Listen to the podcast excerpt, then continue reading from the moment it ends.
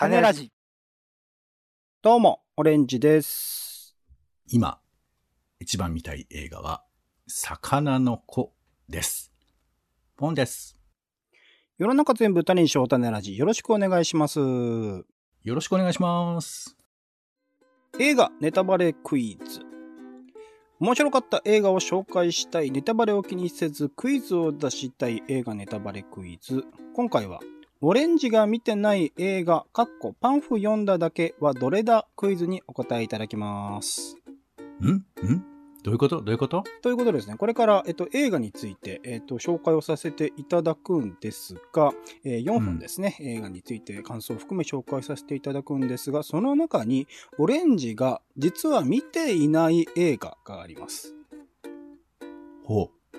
えーパンフレットを読んだだけで感想をダラダラの述べるというものがありますので、う。それを。を、えー今回、ポンさん、そしてリスナーの方に当てていただくというものになります。えーえ、ちなみに映画見てないのにパンフレット買ってるなんて状態あるんですか？あ、そうなんですよ。僕結構趣味で、映画、あの、まあ、映画館に行ける機会っていうのがそんなにコロナ禍以降は特になくなっているので、渋谷とか新宿とか池袋とか、いくつかの映画館がある時には、まあ、特定の映画見に行ったタイミングで、えっと他の近隣の映画館を回って、あ、これ見たいなと思っている映画、でもその期間、あの、上映期間には見れないなっていうものを一応買っておいて、まあ、配信とかでね、後々見れるようになった時に、それと合わせて見直すみたいなことがあるんですよね。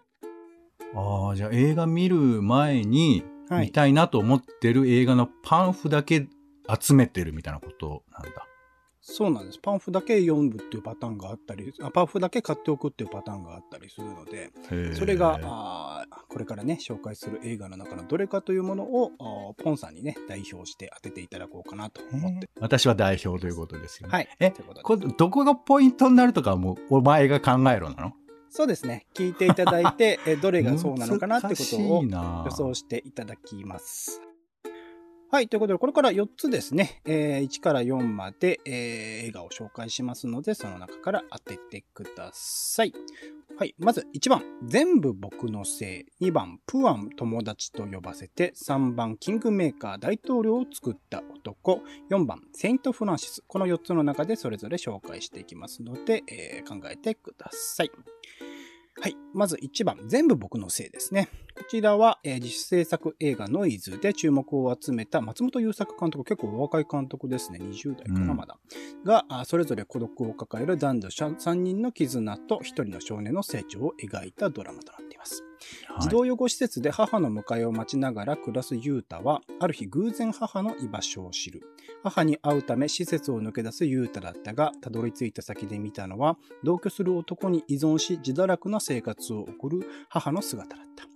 絶望に苛まれ、あてもなく、海辺を歩くユータは、軽トラックで暮らすホームレスの男坂本に出会う。坂本は何も聞かずユータを受け入れ、二人はわずかな日銭を稼ぎながら寝食を共にするように。さらに裕福な家庭に生まれながらも居場所がない少女、しおりとも知り合い、えー心優しい彼女に惹かれていくユータだったが、ということで、えー小田切丈さんとかね、えー結構いろいろな俳優さんが脇を固めて、えー若手の俳優さんが主演を二人務めてらっしゃるというところですね。感想としては、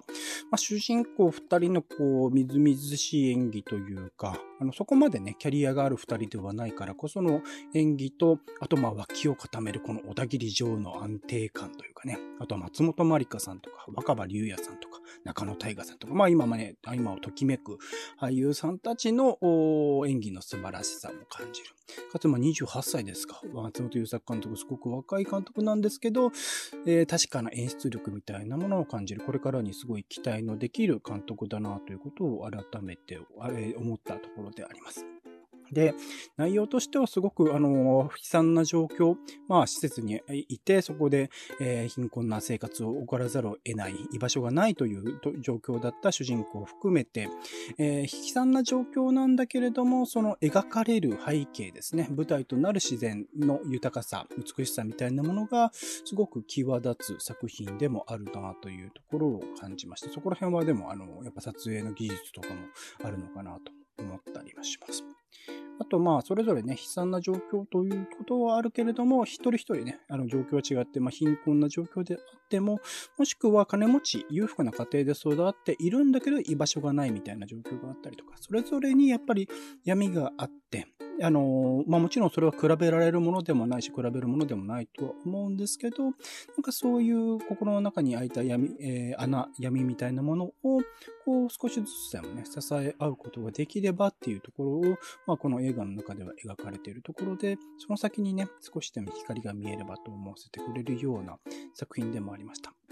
すごくハードではあるんだけど、やっぱ自然の豊かさ含めてそこら辺の描写が生きた作品でもあったなというところが感想でございます。では、二つ目ですね。2番、えー、プアン友達と呼ばせてという映画です。えこちら、バッドジニアス、危険な天才たちで、え注目を集めたタイの監督ですね。タイのバズ・プーンピリア監督が余命宣告を受けた男と親友の旅を描いた人間ドラマということですね。ニューヨークでバーを経営するタイ出身のボスは、バンコクで暮らす友人ウードから数年ぶりに電話を受ける。ウードは白血病で余命宣告を受けており、ボスに最後の願いを聞いてほしいと話す。バンコクへ駆けつけたボスが頼まれたのは、ウードが元恋人たちを訪ねる旅の運転手だった。カーステレオから流れる思い出の曲が、かつて二人が親友だった頃の記憶を蘇らせていく。そして旅が終わりに近づいた時、ウードはボスにある秘密を打ち明ける。ですね。え恋する惑星などの名称、ウォン・カーワイ監督、最近ね、リバイバル上映してますね。ウォンカイウォン・カーワイ監督がプロデュースを手掛けていたりします。ということですね。あの、サンダース映画祭などの賞も受賞している作品です。えー、こちら、まあ僕はそんなにタイの映画を見ているわけではないので、他でどれだけ優秀な監督がいるっていうのを把握できていないんですが、まあバッドジーニアスはね、ここ数年でもかなり日本国内でも話題になった作品でもありますし、そこでまあ確かな技術を感じた監督ではあったんですけど、やっぱバッドジーニアスが結構若い、えー、高校生ぐらいなのかな、えー、若い俳優たちを起用していたがゆえに、そういうなんか青春ものみたいなものを撮るのが得意な監督なのかなと思ったんですですけど、ちゃんとね、大人になったあ男たちの、ま、友情であり恋愛でありみたいなところを、あの、ちゃんと撮れる監督だなっていうところに、確かな技術を感じた作品ではありました。で、まあ、タイ映画なんですけど、どこかこう懐かしい感じみたいなのがあるのは、なんかまあ監督自身もね、影響を受けているというふうに公言されているウォン・カーワイ監督とかの影響でもあるのかなと、かつて僕たちがあの昔ミニシアターとかで見ていた映画の、あのー、イズムみたいなものもちょっと感じるような作品でもあったりしたかなと思っております。で、なんとなくその悲しいラストみたいなね、話の、あの、あらすじからもそうですけど、ラストみたいなものは想像できるにもかかわらず、想像していてもやっぱグッと来てしまうような作品でもあったかなと思っています。あと他にその、まあ、土地に合わせた音楽とか、あカクテルとかね、なんかそれぞれ、えっと、いろんな場所をこう、車で行くんですけど、その場所に応じた音楽とか、カクテルとかを使っていて、それ詳しくは僕は全然わかんないです。パンフレットにも一応書いてあって、そこら辺を読むと理解できるところではあるんですけど、わからないながらもやっぱ、あの、すごく、その土地土地に合ってるなと思って、思ったので、そこら辺は見事だなと思ったりします。で、まあ、現実でね、置き換えてみて、自分自身で考えてみると、その友達であるとか家族とか、と恋人とかもそうですかね、とのなんか幸福な別れというか、なんかあるべき別れのあり方みたいなものをある種提示してくれているような作品でもあるので、なんかこういうものを見ておくと、これから先、まあ、自分が亡くなるとき、もしくは知り合いが亡くなるときとかっていうのを考えたときの、なんかお別れの仕方みたいなものにも思いを馳せるような作品になっているかなと思ったりしました。うんはい。では、3つ目ですね。えー、キングメーカー大統領を作った男という映画でございます。えー、韓国の名優ソルギョング、えー、ソルギョングとパラサイト半地下の家族のイーソンギュンの共演で、えー、あれですね、えー、金持ちのパパやつですね。イーソンギュンね。はい。の共演で、えー、韓国大統領選挙の裏側を描いたポリティカルサスペンスということですね。1961年、韓国東北部の、これなんて読むんだっけな、古言道だっけな、えー、絵に原、絵原道ですかね。はい。で、えー、小さなあ薬局を営むソーチャンでは、世の中を変えたいという思いから野党の新民党に所属するキム・ウンボムに、えー、肩入れし、ウンボムの選挙事務所を訪ねて、選挙に勝つための戦略を提案する。その結果、ウンボムは、補欠選挙で初当選を果たし、63年の国会議員選挙では、地元で対立候補を破り、えー、破り、新進気鋭の議員として注目を集めるようになる。その後もチャンデは影の参謀として活躍するが、勝利のためには手段を選ばないチャンデに、理想家肌のウンボムは次第に理念の違いを感じるようになり、ということで、この映画はま第15代韓国大統領キム・デジュンと彼の選挙参謀だった、選挙参謀だったオムチャンノクの実話をベースに、生き間の目を向く、えー、苛烈な大統領の裏側、大統領選の裏側を描いたということですね。いわゆるまあ、さすがの韓国映画とかね、最近 KCIA とか、あいろいろなポリティカルサスペンス、実際に韓国の歴史上であった政治的なそこの、えー、戦いみたいなものを描いた、えーサスえー、ポリティカルサスペンスっていうところのクオリティね、いくつも作られているがゆえとか、あとはまあ、今、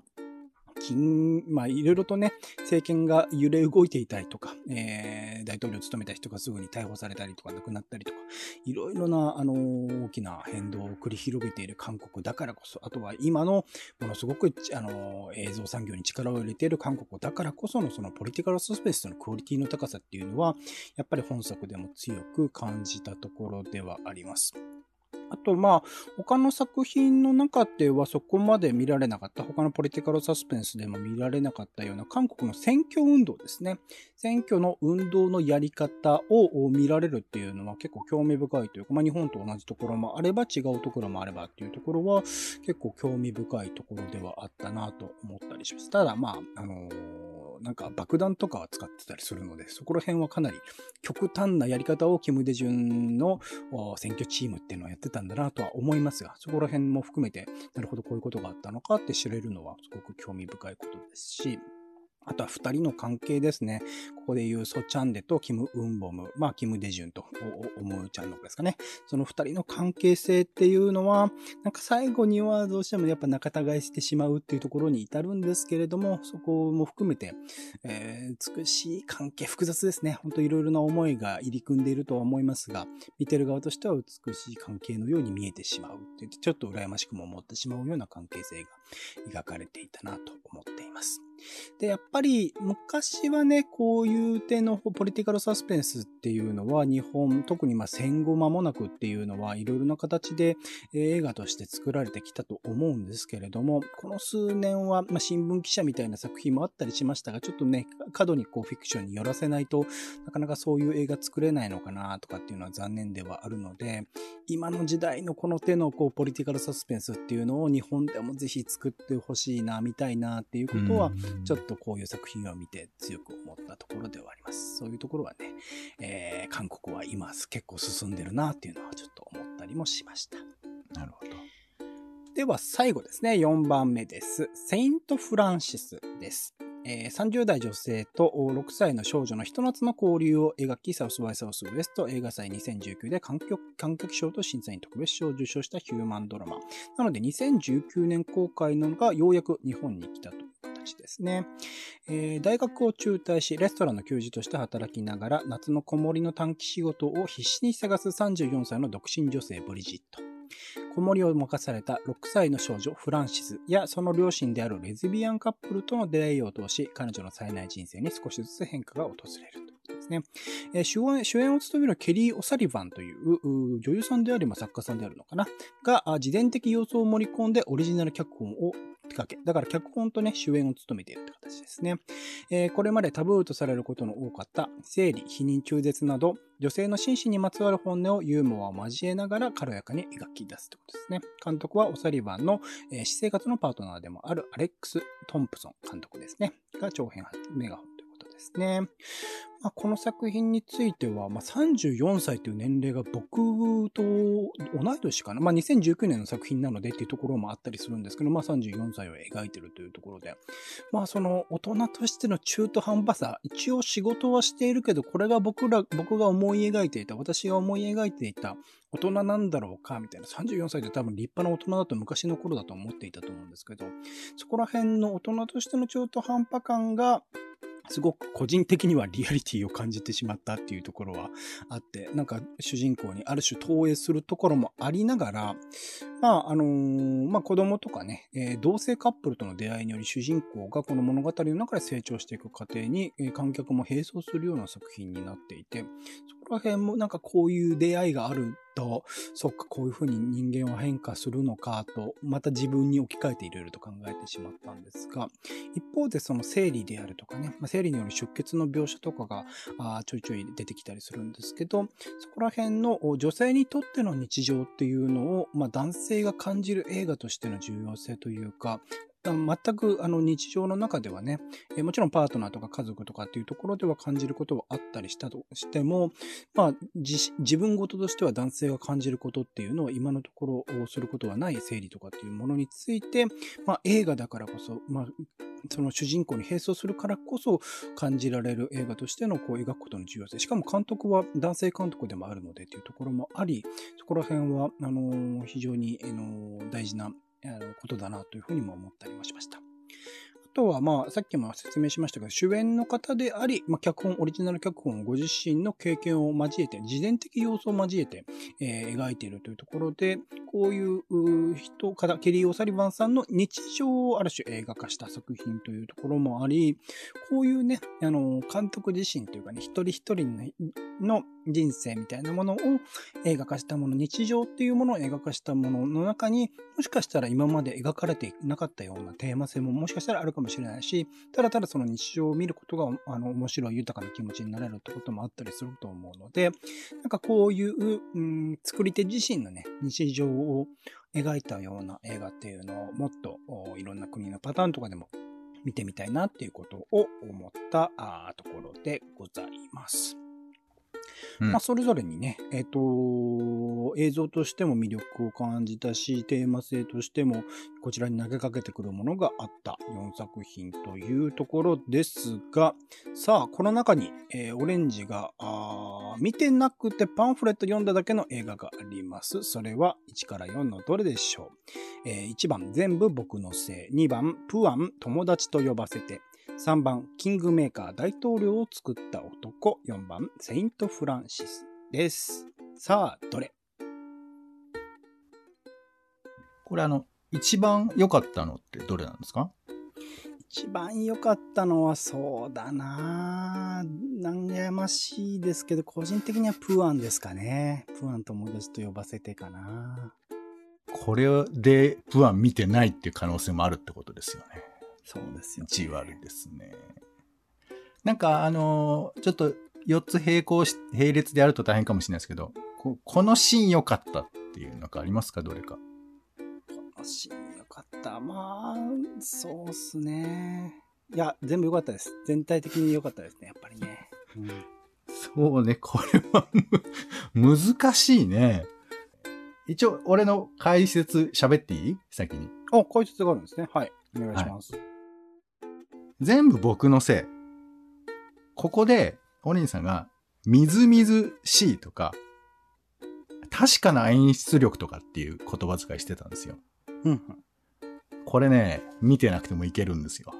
うん、おそらくは。うん、これがちょっと怪しいなっていう感じありますよね。なるほど。そしてプアン。えー、懐かしい感じ。ミニシアターイズム。これもね、いけるよね。見てなくても。多分。そう。これも難しいなと思いつつ、ただ、その、パンフレットかわかんないんですけど、あの、土地土地のカクテルみたいな話が出てくるのね。はいはいはい。で、これを知識で言ってるのか、見て言ってるのかが、こんなんわかるの？ちょっとね、どっちかなって感じなんですよ。なるほど。で、えー、キングメーカー。大統領作ったとこ、えーポリティカルサスペンス、クオリティの高さ。まあ、この辺はパンフレットには載っているような表現だけど、あのーなんかね、こう、爆弾とか極端なものが出てきてっていうくだりがあって。うんこれはさ、やっぱその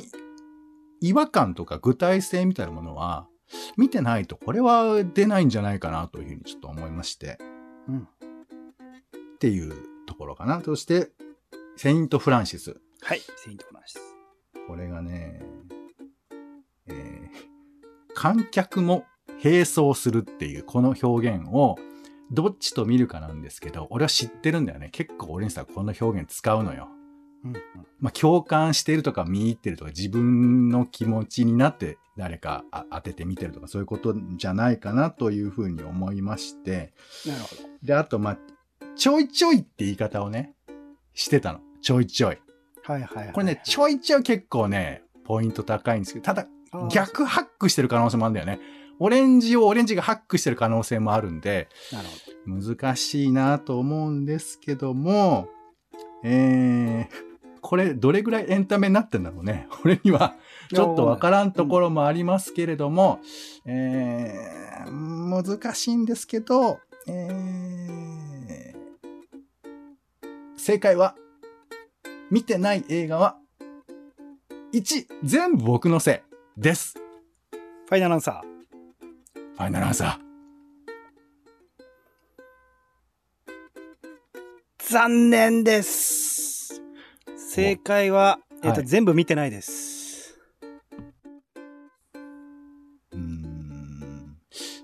全部パンフレットを読んだだけで、えー感想を紹介させていただきました。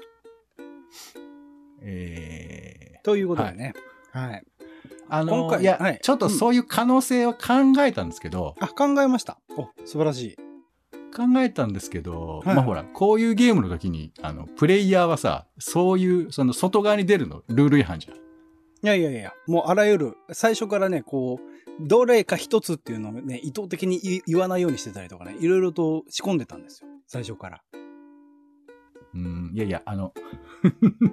えー、まあまあ、ただ、あそうですか。えー、ちょっとじゃあ、とこれ一応。狙いがありまして、はいなん。か僕、さっき最初の方に説明した通り、なんかうん見てない映画っていうもののパンフレットを買いがちで、どんどんどんどん積んどくしてるんですよ。映画のパンフレットを。でも、うんうんいつか見たいなと思いながら、配信のタイミングになると、その、あの、パンフレット買ってること忘れて、普通に見て終わっちゃうペペペースが多くって、普通に見る？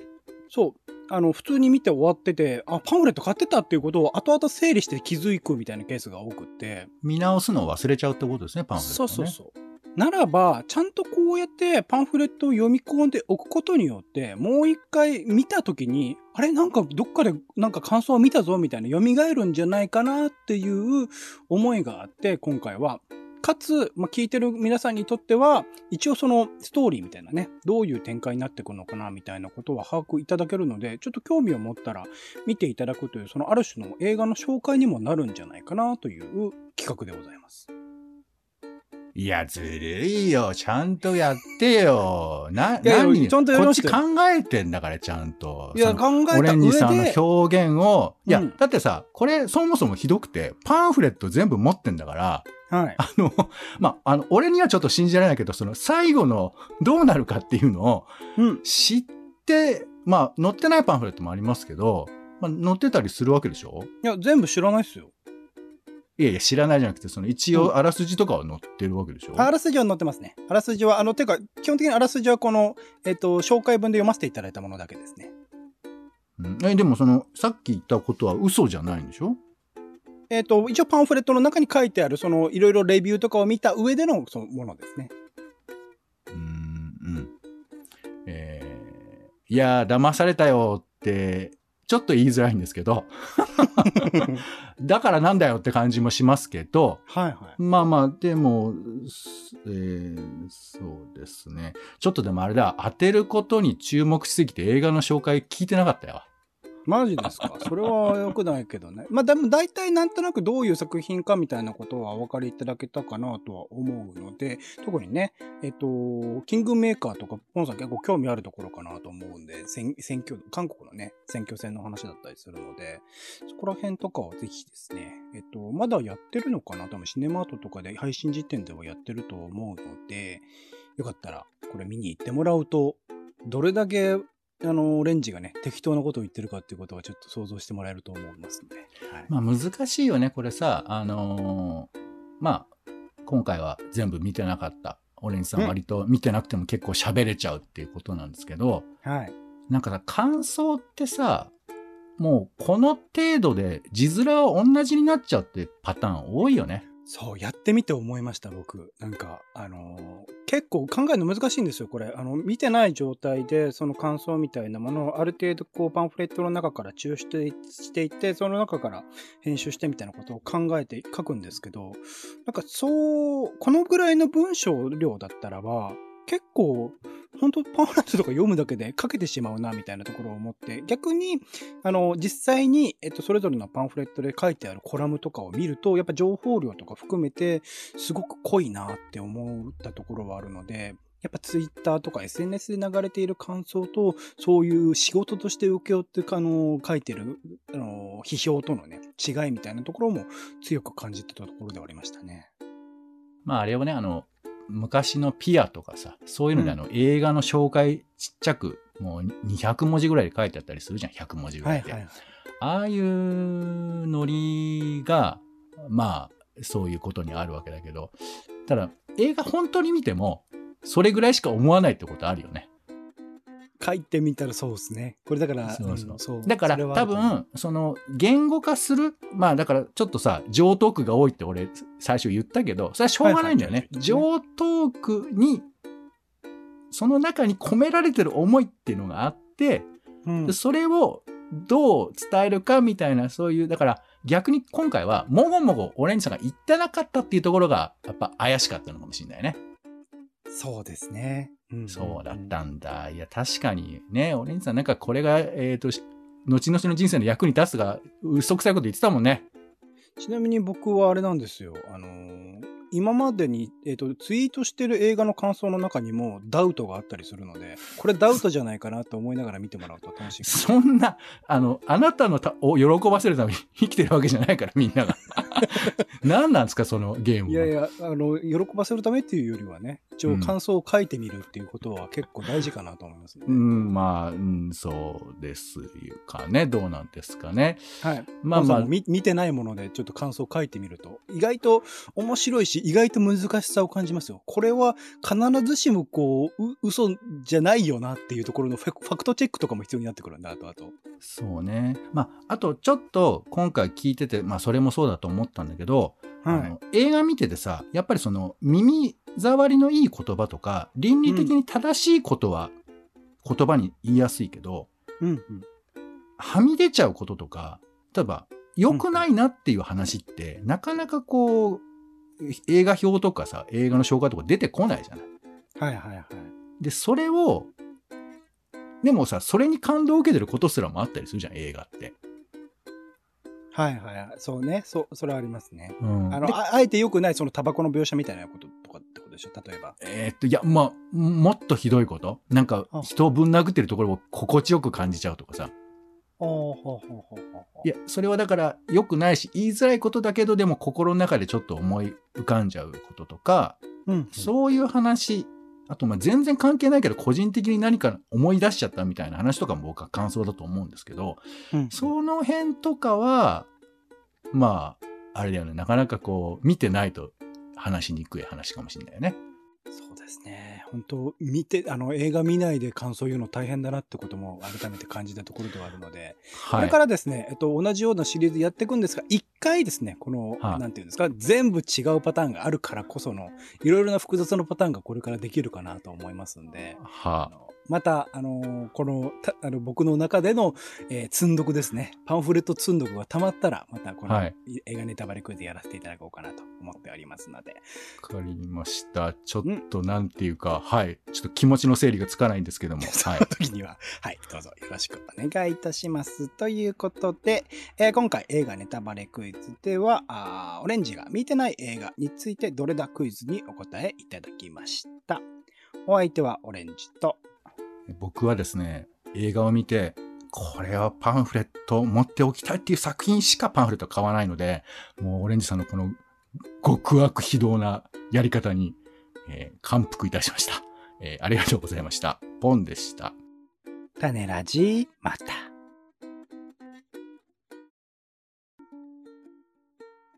種ラジは、ポッドキャストや Spotify などでほぼ毎日配信しています。音声でこぼれた内容はブログで補足を、更新情報は Twitter でお知らせしています。気が向いたらお好きなサービスでの登録、フォローをお願いします。また、番組の感想やあなたが気になっている種の話もお待ちしています。公式サイト、種ラジ .com のお便りフォームから送ってください。Twitter などで、ハッシュタグ種ラジ、カタカナで種ラジで投稿いただくのも大歓迎です。